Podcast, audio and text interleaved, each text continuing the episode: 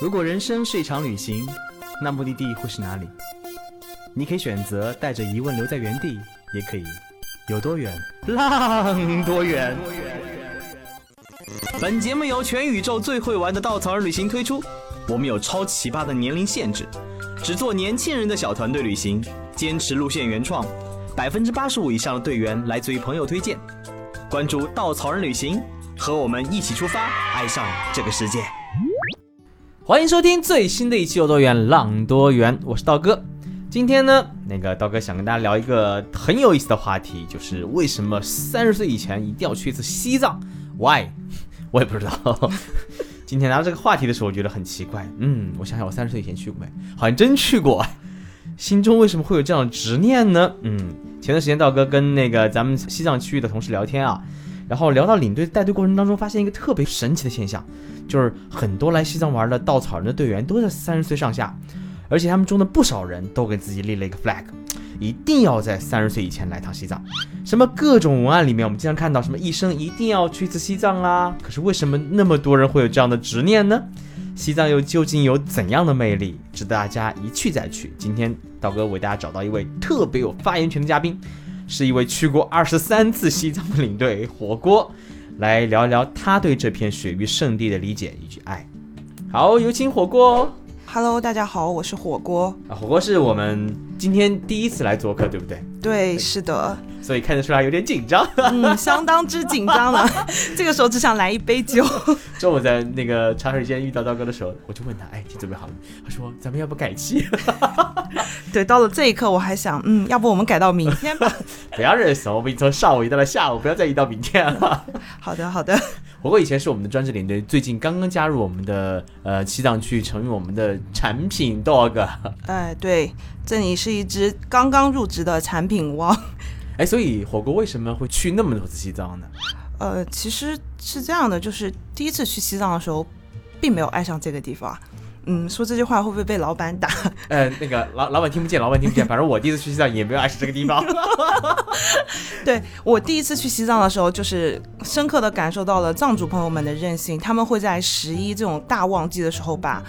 比如说像雅鲁藏布江或者是巴松措这种五 A 级景区直接关停掉，就是为了修三幺八国道的路啊。然后很多年前了吧，现在应该不会这么任性了吧？不会不会，现在不会了。那个是已经是一七年以前，现在路修的非常好了。大概是一七年的时候，那个时候我第一次去西藏，大 IP 都没有看到，什么南迦巴瓦雪山啊，世界第一大峡谷啊，还有什么巴松措，我都没有去到。我当时大概九天的行程去了十个寺庙，我感觉我每天就是在上车就是一直在睡觉。下车就是逛寺庙，啊，以至于给我整个人的感受就是，嗯，西藏应该是一个人文非常深厚的地方吧，啊，特别适合那种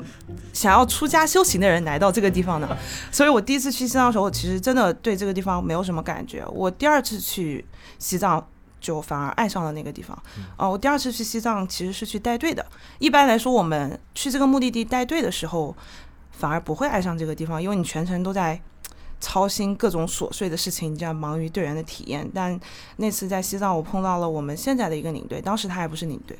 他当时是我们的地陪，就我们西藏当地的地接，他叫洛桑丹真，他现在是我们藏族领队之一，啊，带队非常优秀。然后当时我碰到他的时候，其实我跟这个今天的主题很契合，我那个时候也是在快要到三十岁了，呃，感觉就是。也是人生各种不顺，什么婚姻呀、爱情呀，然后是不是一回事儿吧？对 对，两回事儿。婚姻跟爱情 可以是两回事，对 对，反正就是各种不顺，情感也不顺，工作也没有很顺利，所以，然后当时整个人情绪其实是很差的。然后被分配到西藏，就安排工作室安排到西藏去带队的时候，整个的情绪状态是处在一个很低沉的状态。就机缘巧合去了西藏，那次的时候，我就跟我的地陪，就是洛桑大洛桑去聊天，我就跟他讲说，可能我最近状态不是很好，然后我看到藏族人都会去念经嘛，他们的日常生活你就会发现，要么是转经，要么是念经，反正就是跟经文一定是有关系的。我就想，那我可不可以也去请一串佛珠，没事儿干的时候我就嗯念一念莲花生大师的心咒，这样子让自己的心静下来。结果我的那个地陪就大罗桑跟我讲，他说：“哎呀，你不要火锅火锅，你不用去买了，啊、到时候你买的也不是很好，我有一串戴了很多年的佛珠，我送给你好了。然后那个时候我第二次去藏区，我根本第一我不理解戴了很多年的佛珠对他们也是一个什么样的意义，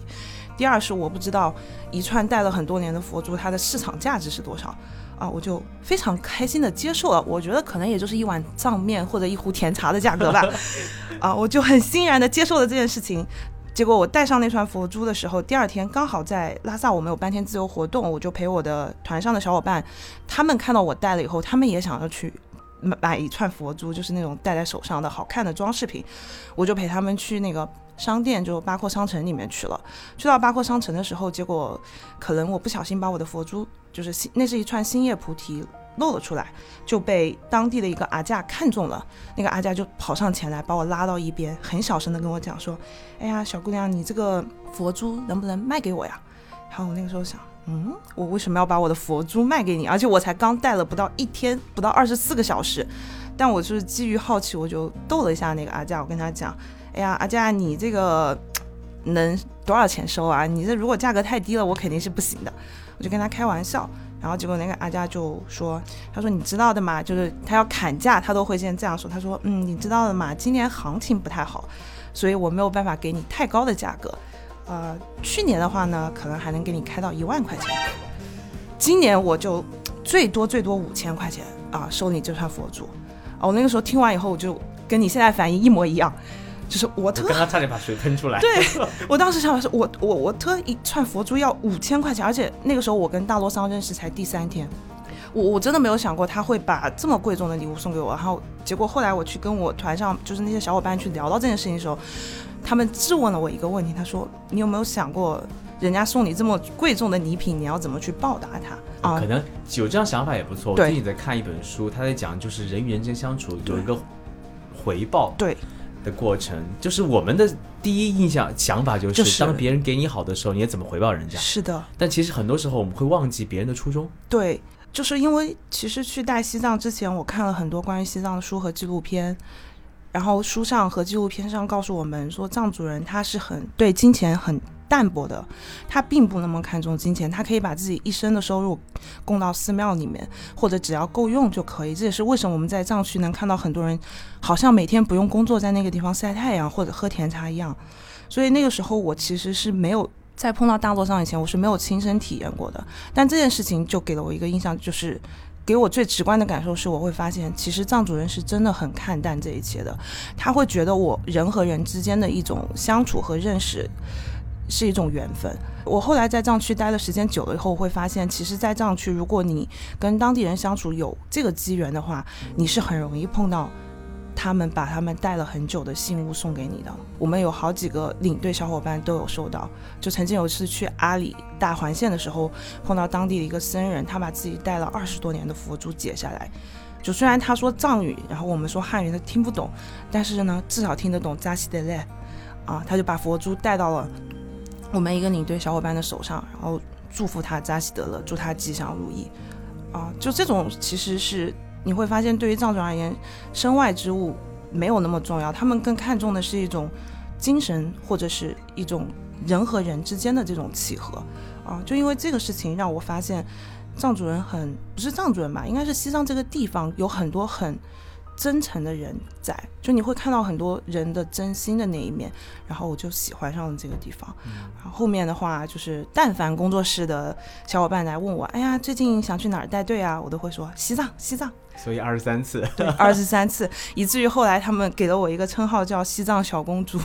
因为我应该是带西藏最多的汉族领队和女领队了。我突然间回想起来我的第一次西藏之行，那次其实我对整个西藏印象不是很好，但是人与人的相遇就是那么很温暖、很简单一件事儿。嗯后来我再一次去到藏区，去到西藏以后，就把自己平心态放平，嗯因为我们总在这个繁华的都市里面，特别焦虑、急躁，特别有功利心、有目的性。但在藏区那种地方，就每个人非常的重复的做一件事儿，无论是画唐卡也好，无论是祈福也好，无论是磕长头也好，念经、转山、转佛、转经等等等等，所有过程当中，你觉得他们就很专专注在做一件事儿。这种事情在你可能看来浪费时间，我每浪费一分钟，我都想，哦，我是不是可以听堂课？我是不是可以刷个视频？是不是看一篇公众号？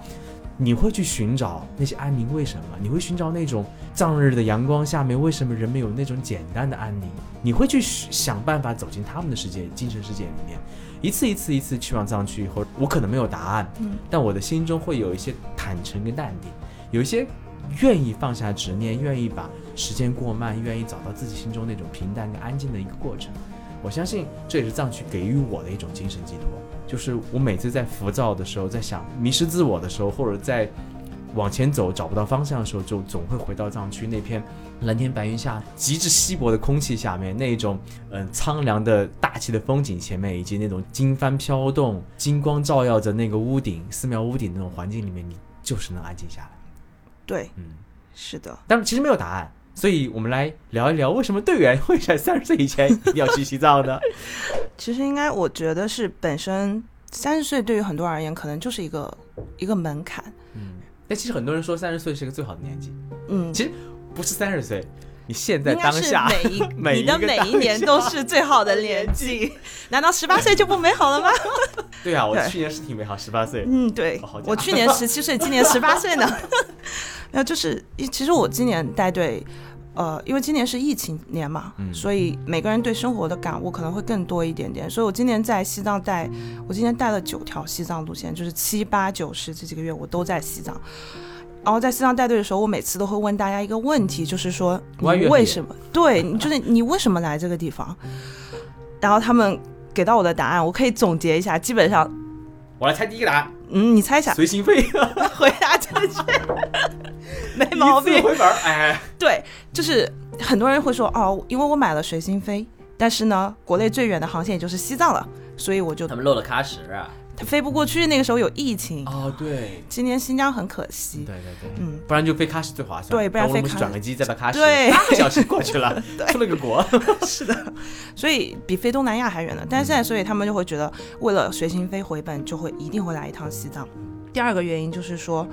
我今天碰到有个妹子跟我讲，我觉得我一定要三十岁之前来一次，因为感觉最近两年加班太多，身体素质直线下降。她觉得她再不来西藏，可能她以后就来不动了。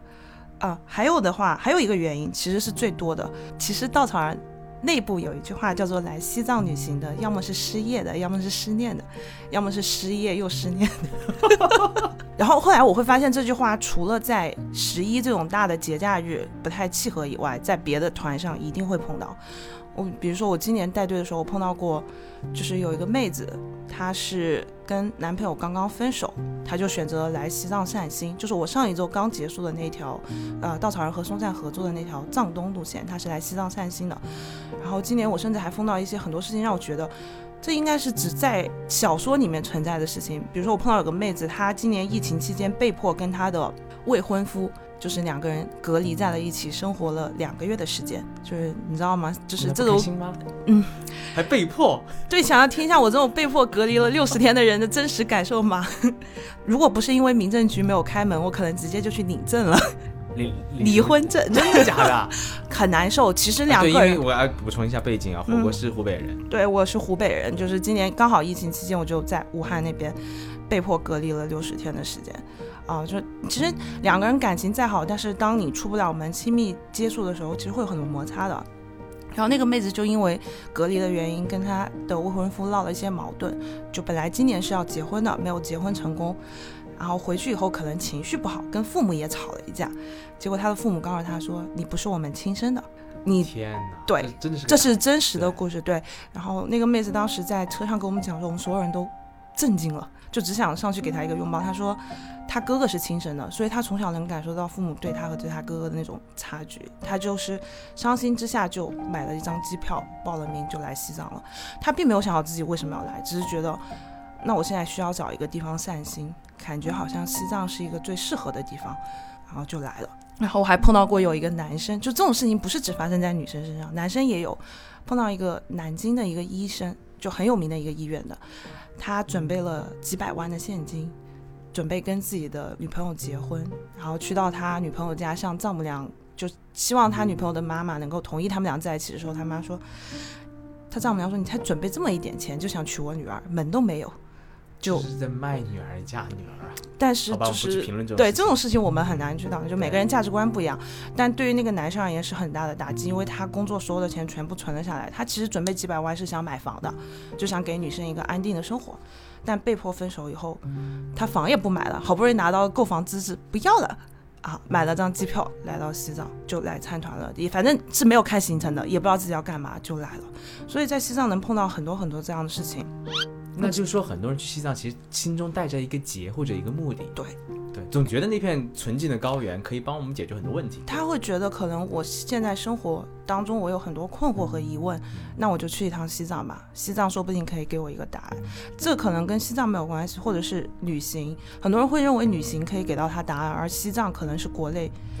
他们觉得更适合给到他们答案的目的地。哦，我大概明白，就是很多人心中可能对现在生活有些困惑，对，总觉得旅行是可以一剂良药，能帮我解决一些问题。是的，西藏呢，又是一种传说当中纯净的一一片土地，土地，能净化我的心灵。离天最近的地方。对，所以在那个当中可以安静的思考，或者，但是思考需要氧气。不不不，你会发现，当你缺氧的时候，其实你更容易去思考一些事情。那真正真正的西藏能解决他们的问题吗？或者回答他们心中想要的答案吗？还是说嗯他们其实心中也有答案？其实我觉得每个人心中都有自己的答案，而新来你来西藏一趟，他给到你的结果可能是在于他能够帮你去更清晰或者去印证你心中的答案，给到你力量。我觉得最好的旅行就是这趟旅行，它能够给你一些力量，让你回去能够面对自己的真实的生活。因为旅行永远不是逃避生活的一种方式。哦，你不可能期望于一趟旅行就能够让我未来八十年的生活，对我要活到一百岁。哎，算错了吧？啊，未来七十年，对你不可能期望一趟旅行就让你未来七十年的生活一帆风顺，没有任何困惑。但是，如果在这趟旅行当中你能收获一些你自己能够看明白一些东西，或者收获一些内心的力量的话，它可以让你回去更好的去面对你现在的生活。就不管你碰到什么样的困难也好，疑惑也好，你可能会有更好的力量去向前冲，去解决它，而不是像以前一样就处在一个，就像我有时候我会处在一个很丧的状态，我并不想去解决我生活当中的任何问题。虽然我的生活可能全是矛盾和问题，我只想躺着追剧、吃外卖、刷手机、玩游戏啊、但它其实不能解决东西。但从西藏回来以后，每次我都会跟打了鸡血一样。哎，这个话题我们可以往下挖一嗯挖啊，因为总说现在年轻人真的是生活当中充满了各种各样快节奏的东西，尤其是很多人对于知识焦虑、对工作焦虑、对晋升焦虑，很多焦虑，所以觉得时间不能浪费。嗯，但是呢，我发现其实真正有力量是往往是浪费过时间，对刷了剧，做了一些很无聊的事儿，大汗淋漓的运动，或者漫无目的的一场的行走，或者看一场电影。其实人生需要挥霍，需要浪费。无聊的时间能给你一些停顿的，给自己空间的一个一个方式，一个理由。我们以前也聊过这个话题，就是嗯旅行真的能治愈人吗？旅行嗯真的能给你带来改变吗？嗯，呃，我们当时说的是没有答案，因为为什么没有答案？你的心境决定的一切。对，你带着怎样的态度去旅行，其实往往你无法改变它，尤其带着目的性的旅行。我不舒服了，嗯，我有问题了，我要通过旅行解救我自己。解救你的是旅行还是你自己？是自己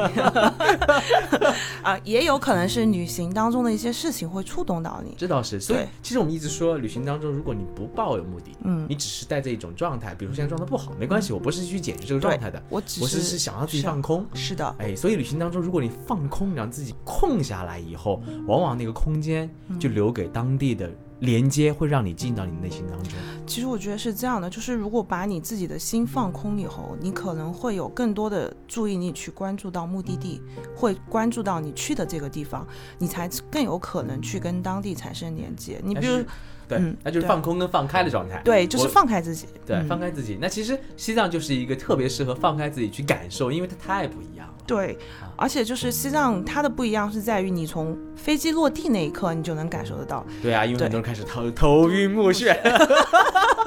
对，尤其是走布达拉宫的时候，我记得每个人像道哥这样子号称自己高原出身的人，嗯我高原从来不高反，但是我到西藏第一次走布达拉宫，还是喘的不行啊，布达拉宫其实真的挺累的 挺，累的，爬上去。毕竟你要想想，布达拉宫是为什么人修的？是为贵族修的。贵族是怎么上布达拉宫的？人家是抬上去或者骑马上去的。我们今天也没有条件。我曾经带队的时候，无数次有小伙伴一边走一边喘，说：“唉 为什么不修个电梯？然后说，还缆车，对然后就等着，就等着大家众筹来修一台电梯，直达故宫顶上，毕竟要爬一百五十米呢，哎，但哦对哦，它其实海拔挺高的。挺高的，海拔挺高的。然后拉回来，拉回来。拉回来其实我们刚刚说到西藏有这样的一个魔力，是因为它本身有很多的地方能直击你的内心。比如说我们都很喜欢的稻草人的一个目的地叫青浦修行地。是的，其实是这样的，我带了二十三二十三次西藏，我会问每个小伙伴你为什么来这个地方，然后我会发现就是就像刚刚道哥讲的，其实有一点就是你说当你没有任何目标的去一个旅行目的地的时候，你可能更能收获一些东西，这一点在西藏特别的神奇，就是我当时带队的时候碰到有很多小伙伴他是冲着南迦巴瓦来的。然后南迦巴瓦我们都知道，他一年三百六十五天就出来三十天，很难见到。但一般我带队的时候，如果是带有很强目的性去期待南迦巴瓦的时候，他往往不出来。然后，但如果我们整个团小伙伴说，哦，我只是想来散散心，我只是随便来看一看风景的，然后可能往往会看到非常非常美的南迦巴瓦的日照金山。所以，其实旅行当中，就是如果你不要带有太强的目的心的话，景色它可能就会在转角间不经意的出现。啊，就是刚刚你讲的那个，我就突然想到了。然后讲到青浦修行地，其实也是一样，就是我们的很多小伙伴，他是冲着布达拉宫、大昭寺、羊湖啊、雅鲁藏布江、大峡谷这种大 IP 来的西藏，他并不会注意到我们行程当中有一个寺庙叫桑耶寺，有一段徒步的行程叫青浦修行地。很多人会问哦。领队，我们是要去爬山嘛？其实我会跟大家讲说，不是爬山。青浦修行地是我个人自己最喜欢的稻草人行程当中的一个点，它是我觉得最有稻草人感觉的一个点啊。包括我带队这么久下来，我们团上的很多小伙伴都很喜欢这个地方。它没有风景啊，它不像稻城亚丁。我们去稻城亚丁是呃身体在地狱，眼睛在天堂，就是因为它有风景。你虽然走得很累，你会觉得哦，我奔着最终的那个目标去，我可以看到很美的景。但青浦修行地不一样，它就是一段身体在地狱，眼睛也在地地狱。对，它它是没有风景，但是它是属于一段没有开始也没有终止的路。如果你愿意走，你可以只走十米、五十米，甚至你走到最顶上再返回都 OK。但这段路往往可以给到我们团队的小伙伴，就是直戳他们心灵的那种感觉吧。面走完以后，嗯，大多数的时候我带队都会碰到。呃，对我当时就是会，我们会在一个山洞里面去修行，就是走到最顶上。讲到这个又要讲到大洛桑了，就我我对青浦修行地第一第一次我自己去带青浦修行地的时候，其实我是一点感觉都没有的，我真的把它当成了一个徒步。然后在领队培训的时候告诉我们，徒步就要嗨起来，就要放歌，我就带了个小音箱开始放各种流行音乐。这里有怎样的误解？对，后来我深深的感到了忏悔，我去磕过长头来，就是表达过歉意。后来是大洛桑带我们去了那一次，在最顶上。在青木修行的最顶上，从四千一百米的海拔爬到四千四百米的海拔，它有一个修行洞，是莲花生大师的修行洞。然后大洛桑就会说：“他说，已经走到这里来的小伙伴，如果愿意的话，可以跟我一起去修行洞里面去坐一下，感受一下修行洞的氛围。因为青浦修行地它本身它是整个西藏最有名的三大修行地之一。”当时莲花生大师在修建了西藏的第一座寺庙桑耶寺以后，就来到了旁边的青浦山上去修行。所以在那个地方有莲花生大师、济护大师、法王次松德赞，还有第一批的僧人在那个地方修行的寺庙和修行洞。所以呢，会有很多很多的藏族人从整个藏区，比如说青海、甘肃、四川、云南跑到这边来去修行。然后，所以那天大洛桑就说。要不要我们就是大家一起去修行洞里面，去像当地人一样去感受一下在这个地方修行的感觉？然后那天他就带着我们团上总共爬上去的十五个小伙伴一起挤到了一个非常狭小而且黑暗的山洞里面，大家就挨着就人贴人的挤在里面，一边感受缺氧的感觉，一边就是盘腿，闭上眼睛开始打坐。五分钟就是冥想五分钟。大陆上跟小伙伴讲说，你们可以选择去思考一些问题，也可以选择把自己放空，不要去想任何事情。你们可以去做，就是发呆也好，就是让自己的心沉静下来，在这五分钟的时间里面。然后刚好在那个修行洞里面有当地的僧人会去放那个诵经的，就是他们当地人去念的那个经的声音。莲花生大师的心咒，所以所有的小伙伴就会在那个山洞里面开始慢慢的，可能最开始还会觉得有点不知所措，慢慢的、慢慢的，他的心就会静下来，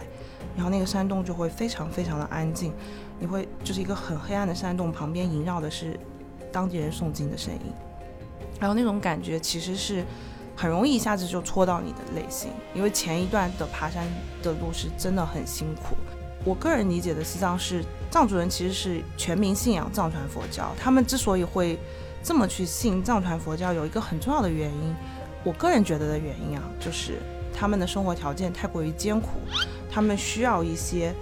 更好的一些精神方面的力量去支撑着他们，所以藏族人从来不相信这一世的痛苦和快乐，他们去追求的是来世或者是未来的解脱。啊，所以藏族人他们会觉得我眼前的快乐也好，财富也好，痛苦也好，都只是短暂的。这也可以解释为什么他们并不看重金钱或者这些身外之物。啊，而青浦修营地是这样的，只有在青浦修营地你去走的这一段路的时候，你才能够感受到藏族人生活条件的那种艰苦。因为其实我们现在行程住宿条件挺好的，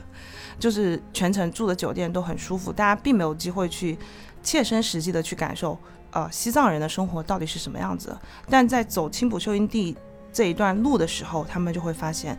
原来藏族人也是会跟我们一样，也是会高反的。他们也会走两步就会喘一喘的，他们也会就是从小就是会被家人带着去爬这个山，也会有六十多岁、七十多岁的阿架杵着一个拐杖走五步，就一定要跟我们的步伐一样停下来休息一下。就是亲身体验和你旁作为旁观者去看，它其实是两种不一样的感觉。所以当每次大家去走青浦秀营地这段路的时候，他们可以去看到藏族人的信仰。藏族人会愿意为了一个没有风景，只是莲花生大师修行洞的一个地方去寻求他们的信仰，去为众生去祈福。然后，那大家在走这段路的时候，其实可以去放空自己，或者想任何事情，来想一想，我要不要去想到我自己的信仰是什么？藏族人他有他自己的宗教信仰，那个只是他只是宗教方面的，但是其实人的信仰，它可以不仅仅局限于宗教。啊，我很喜欢青浦修营地的原因是在于我自己在西藏找到了我自己的信仰。我今年在带队的时候会跟所有小伙伴讲，我自己的信仰是我想做一个善良的人，我想做一个自由的人，这也是我为什么来一直在稻草人的原因。我希望能够做一个对所有小伙伴、对我认识的每一个人都很好的人。他。是因为我在青浦修营地爬山的时候，一点点感受到了这些东西，让我觉得信仰它不仅仅局限于宗教，它可以是我们每一个人找到自己想要做的事情，并且坚持下去的力量。这也是我在西藏碰到的很多小伙伴，他们在走青浦修营地时候会有的感受。他们会走完这段路以后，发现哦，其实相对于青浦修营地这么累，每走五步要喘一下，肺被压迫到无法呼吸的那一刻，他会发现哦，其实我以前碰到的那些痛苦也没有那么难以接受。所以呢，为什么三十岁以前一定要去趟西藏？我相信我们节目是给不出答案的。我相信很多人也没有这个答案。就人生总有很多执念、冲动，想做就做呗。其实一次旅行它就是一次追问嘛。我们总是沉浸在日常啊、循环生活里面，工作、刷剧、谈恋爱、失恋啊、旅行。其实旅行生活中很很简单的一个部分，咱们不要给它赋予那么多的含义。但是呢，三十岁以前，趁着还没有成家，趁着还没有那么多压力。我觉得把自己的心掏空一点，把自己心放空一点，放松一点，走到这个世界里的角角落落里去，走到这一个极致缺氧的环境里去，走到天南海北里去，走到那些我们不曾感受过的不同的文化民族里去，去感受那些不一样的风俗、不一样的生活习惯、不一样的文化信仰。我相信这是年轻最美好的。我们有勇气、有力量、有身体，为什么不在你年轻的时候勇敢地往前走呢？这过程当中就会让你。收获到你很多意想不到的答案，所以把自己放空、放轻松，带着一个发现美的眼睛，带着你的好奇心，跟我们一起看世界吧。再次感谢火锅做客我们的节目，我们下期节目再见，谢谢。